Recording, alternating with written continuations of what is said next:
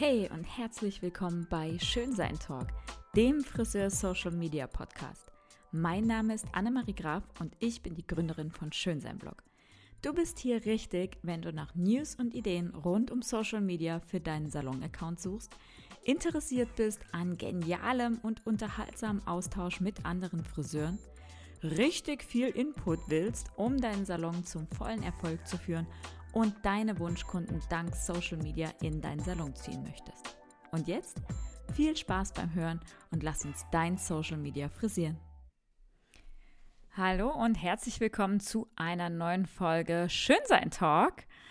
Heute habe ich mir etwas Besonderes ausgedacht, denn ihr werdet heute nicht Dauergelaber von mir erfahren, aber auch kein Live-Interview an sich, sondern ich habe gesprochen die Tage mit der lieben Katrin Schob von Harton Education und sie ist super spezialisiert auf den Bereich Lehrlingsausbildung und dort ähm, eine absolute Koryphäe. Bietet diesen Service auch an, eben für andere Lehrlinge. Interessanter Part, erzähle ich gleich noch mehr dazu. Und ich möchte euch aus dieser Aufnahme, die wir gemacht haben, gerne ähm, ja, mal so ein paar Anregungen einspielen rund um das Thema, um was muss ich mir eigentlich Gedanken machen, wenn ich einen Lehrling zu mir in den Salon hole. In der kompletten Aufnahme an sich geht es um noch viel mehr. Nicht nur um, was muss ich mir vorher Gedanken machen, sondern was passiert während der Lehre, wie kann ich meinen Lehrling optimal unterstützen, wie kann ich ihn auch ja, optimal an mich binden und zu einem wunderbaren Friseur ausbilden. Das sind die Themen. Ähm, wenn ihr den vollen Talk haben möchtet, dann empfehle ich euch, kommt in den Schönsein Club. Den Link dazu findet ihr unter dem Podcast im Text. Hier habt ihr die Chance, einmal monatlich live geniale Sessions zu erhalten rund um das Thema Rechtssicherheit, Steuern, Social Media, Reels, äh, Salonthemen, was auch immer ihr euch wünscht, wird hier bespielt. Aber es gibt eben auch so Bonus-Sessions wie diese Aufnahme mit der Katrin, die darin gipfelt, dass wir auch Aufnahmen machen werden zum, wie bereite ich meinen Lehrling optimal vor auf die Ausbildung, ähm, Ausbildungsprüfung Teil 1 und die Gesellenprüfung Teil 2. Auf was muss ich als Ausbilder überhaupt darauf achten? Was will denn, will denn diese Prüfungskommission sehen? Das sind alles so Themen, die mal einen gewissen Hickhack haben. Und natürlich findet ihr im Club so viel mehr als ähm, ja nur das Thema Ausbildung. Wenn es für euch interessant ist und ihr Bock habt, in einen Club von unwahrscheinlich geilen Friseurunternehmerinnen zu kommen, mit einem passenden Austausch und ihr wirklich euch gegenseitig Input geben wollt, wenn du das Maximalste in der kürzesten Zeit für dich und deinen Salon rausholen willst, dann ist der Schönsein Club genau das, wo du dich aufhalten solltest. So, jetzt schnatter ich aber nicht weiter herum, sondern wünsche dir ganz viel Spaß mit dem Einblick in das Gespräch. Ja, also ich bin Katrin, ich bin ähm, jetzt 39 Jahre alt, also auch schon eine ganze Weile im Friseurhandwerk tätig, seit 23 Jahren jetzt. Ähm, bin seit zwölf Jahren auch selbstständig und habe vor neun Jahren ähm, eine Weiterbildung gemacht, die sich nennt Geprüfter Ausbilder im Friseurhandwerk. Und da ging es wirklich ganz, ganz gezielt um das Thema Ausbilden. Wie bilde ich richtig aus? Was sind die Ausbildungsinhalte? Was ist Prüfungsinhalt vor allem? Und mhm. habe dann angefangen, an der Deutschen Friseurakademie auch ähm, Prüfungsvorbereitungskurse zu geben und habe einfach gemerkt, ähm, dass es gar nicht so schwer ist, mit Azubis zu arbeiten und es macht mir mega viel Spaß und ich habe immer sehr, sehr viel positive Rückmeldungen bekommen und habe mich da jetzt einfach neun Jahre ganz intensiv damit beschäftigt. Also eine Menge Input. Aber die Ausbildung, die du zusätzlich gemacht hast, ist nicht das gleiche wie der Teil, den man in der Meisterprüfung macht. Nein, ähm, das ist also wirklich ganz, ganz gezielt aufs Friseurhandwerk, auf die Ausbildung. Ähm, war ein Kurs, der über zehn Monate auch ging. Wow. Ähm, okay. Mit ähm, einmal im Monat ein dreitägiger Blog, ähm, wo man eben jedes Thema ganz, ganz intensiv behandelt hat, ähm, in der Theorie und auch nochmal in der Praxis. Und wir haben da letztendlich auch ganz viel Werkzeug an die Hand bekommen, wie wir auch die Theorie ähm, mit unseren Handgriffen besser verknüpfen können und es dadurch einfacher wird. Wow. Zum Ausbilden, ja. Sitzt du in der Prüfungskommission? Ähm, leider aktuell nicht, weil bei uns die Prüfungskommission voll ist. Mhm. Ähm, aber ich war auch ein paar Mal jetzt schon bei der ÜBA mit dabei und da kann man ja doch auch sehr viel den Azubis weitergeben.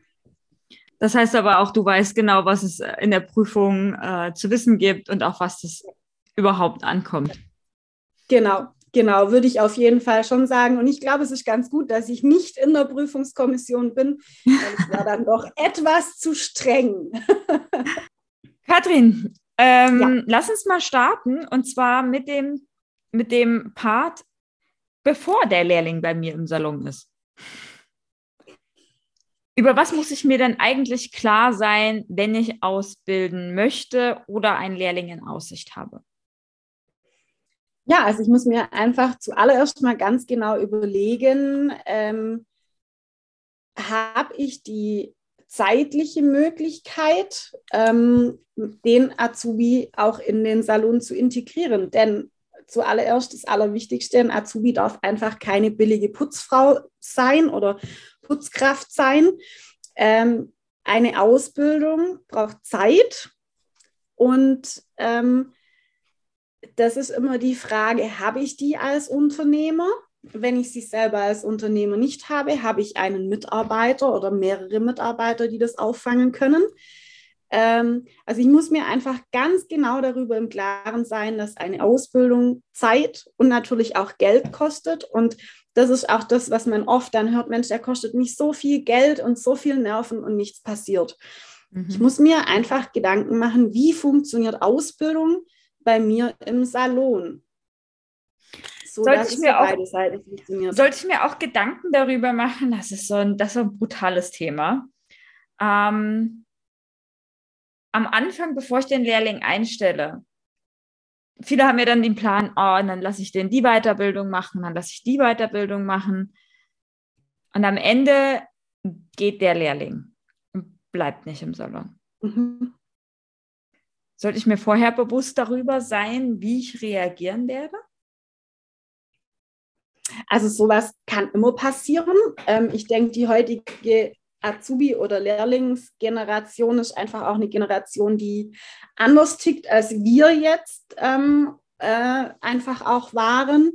Und es kann natürlich immer sein, dass ein Azubi nach drei Jahren geht. Aber das ist eben das, da muss ich mir einfach im von vornherein auch im Klaren sein.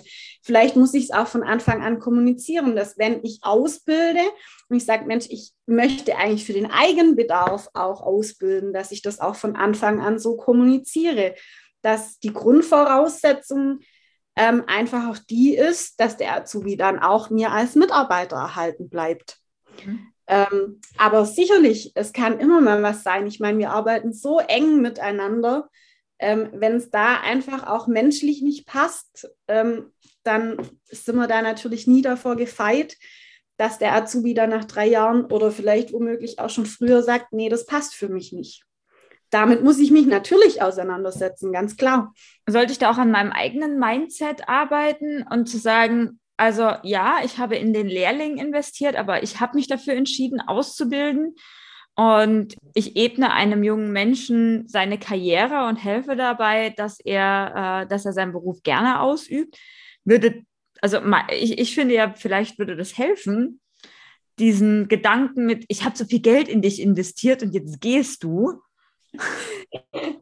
Nee, also ich finde, da muss man schon wirklich auch ähm, an sich selber, an der eigenen Einstellung ein, einfach auch arbeiten. Ich meine, das Schöne ist ja immer, wenn so jemand im Beruf bleibt, unabhängig davon, ob das jetzt in meinem Salon ist oder woanders. Vielleicht kommt er ja auch irgendwann wieder zurück. Man weiß es ja nicht. Ähm, ich denke, da ähm, sollte man auch als Ausbilder einfach auch nicht nur das Geld sehen, sondern einfach sehen, Mensch, da habe ich einen, einen Menschen, der sich entwickelt hat und der vielleicht zum aktuellen Zeitpunkt einfach auch nicht zu mir zu meinem Salon passt, aber vielleicht tut er das in zwei, drei Jahren wieder. Das sind ja immer so Dinge, das weiß man nicht. Und mhm. diese Tür muss man sich schon ein bisschen offen halten und nicht immer gleich zuschlagen. Und das ist schon auch die eigene innere Einstellung, an der man da arbeiten muss. Das finde ich gut. Die Tür offen halten. Gefällt mir. ähm, du hast gesagt, ich sollte mir auch da, darüber bewusst sein, wie ich so eine Ausbildung durchführe. Ähm, ja, was, genau. was bedeutet das? Was, über was sollte ich, sollte ich dann nachdenken? Was muss ich planen? Also ich muss mich auf jeden Fall im Vorfeld, auch wenn ich noch nie ausgebildet habe, selbst wenn ich ausgebildet habe, einfach mal ähm, mich mit dem Ausbildungsrahmenplan beschäftigen und mich tatsächlich auch mit den Prüfungen beschäftigen. Denn wir haben heute einfach auch eine andere Ausbildungsstruktur, als sie noch vor 2008 war. Ähm, seit 2008 haben wir keine Zwischenprüfungen mehr, sondern wir haben eine Gesellenprüfung Teil 1, die eben auch 25 Prozent auf die Abschlussnote zählt. Das heißt, ich muss natürlich auch mir überlegen, ähm, mit welchen Tätigkeiten fange ich an? Wann lernt mein Azubi mit der Schere umzugehen?